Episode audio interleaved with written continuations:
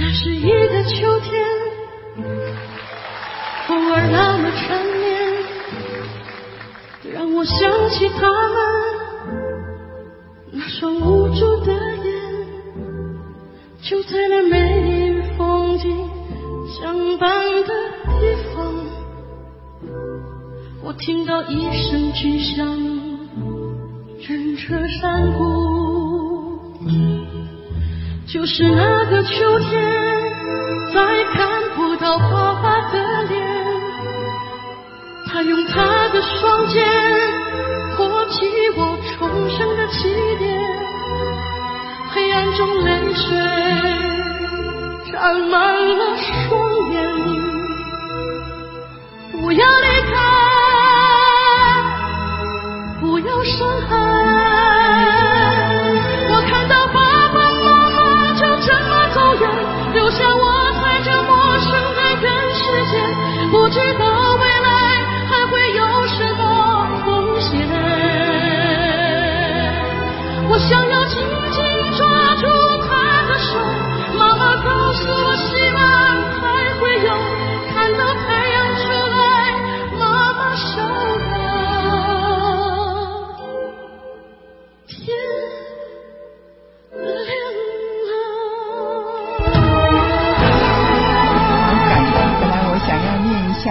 我觉得不必要。是韩红的歌，歌词好清楚、哦。对，韩红的《天亮了》哈，其实这一首歌算是定制歌曲，因为这首歌的呃成因哈是来自于中央电视台在二零零零年的晚会，三月十五中那个过年晚会上呢，呃，他们希望呢有一首歌。然后呢，这首歌呢能够代表去年嗯的歌曲，前年哦那这个时候呢，他们就找了这个韩红。那其实那一年当然发生了许许多多的事情，所以韩红就开始嗯就是开始在找各式各样的资料。嗯那他后来呢，他就想说，那要找什么呢？后来在翻阅很多很多一些灾难性的报道的时候呢，他找到了潘子浩一家的故事，嗯深深打动了他。那经由多方的联系呢，他就找到了这个小男孩。那为什么他讲说一家人呢？因为呢，这是在一九九九年，也就是前一年的十月三号，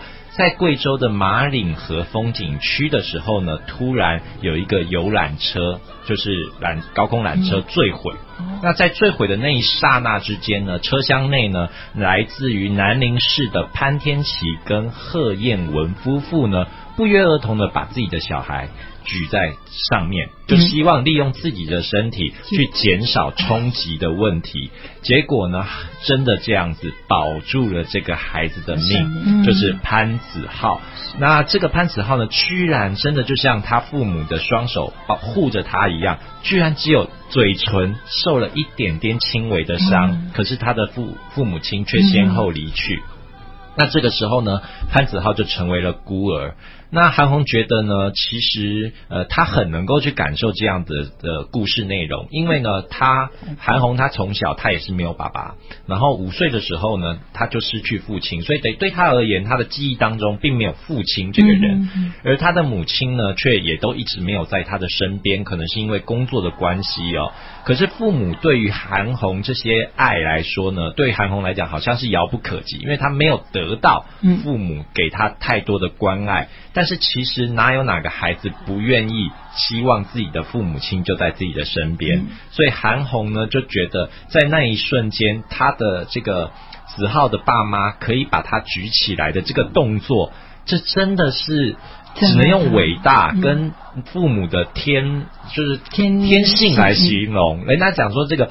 妈妈妈力量，就是说有些妈妈很瘦弱，可是当她发现自己的小孩快要被车撞到的时候她甚至可以去把车都挡下来，一样这个很很很夸张的力量，就是出自于父母的爱。所以呢，她觉得她也要去照顾这个小孩，所以她也认养了这个小孩。而且呢，她在创作这个歌曲的时候呢，她为了要让它更贴切，嗯她特地还到了事发的现场，嗯。然后还有其他的地方去体验坐缆车的感觉。嗯。那他那个时候呢，他就感觉这种在上上下下啊，然后下面又说是这么高，嗯。然后其实，在那一瞬间真的是非常的无助，更何况呢，那一次发生的事情其实是人为的，啊。因为呃，在那个贵州呃马岭河风景区的缆车，它其实只能载十个客人，嗯但是因为有观光客，嗯。所以呢，他们就就超超载载载了二十三个哎，多了一倍多哈、因此呢，这个发生这样的意外事件呢，我觉得也后来可能在这些公共安全上呢，有重新的去调整一下。嗯。所以我说这是一首定制的歌曲，是因为它不需要你去额外的解释，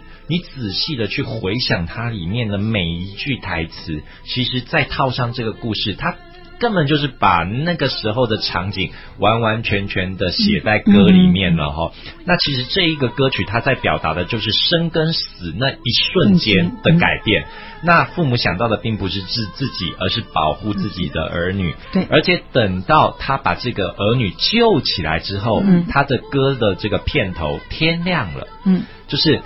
当重新只剩下小孩子诞生的时候，嗯那他的父母离开他，但是其实父母却在太阳的那一嗯边哼。看着你，嗯告诉你你的未来正在开始。嗯所以我觉得这也是一种生命的传承哦。那因为这首歌也这么的，嗯，不管是韩红唱的很好，或者是歌词非常的有意义，所以他在二零零一年的时候就得到了中国境内的十大金曲当中的冠军，然后也得到了很多华语的榜中榜啊、年度的金曲奖。我相信呢，不只是二零零一年，到现在其实这一首歌，其实不管是任何的大地震，或者是这种呃亲人的离别，都非常的适合。嗯那最后呢，我想要播的不是韩红的版本，因为韩红的版本，我觉得这一个版本应该是最好听的，就是他在我是歌手里面的这个投入版本。是那我要播的是我们之前好像有播过一次。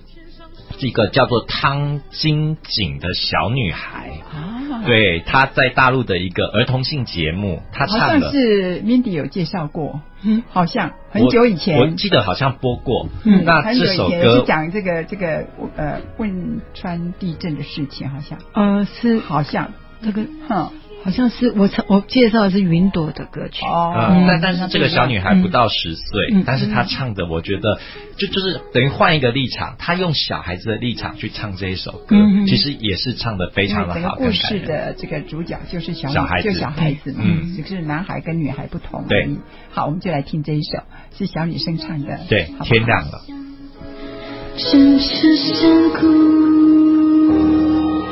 就是那个秋天，再看不到爸爸的脸，才用他的双肩托起我重生的起点，黑暗中泪水沾满了双眼。不要离开，不要伤害。我看到爸爸妈妈就这么走远，就算我在这陌生的人世间，不知道未来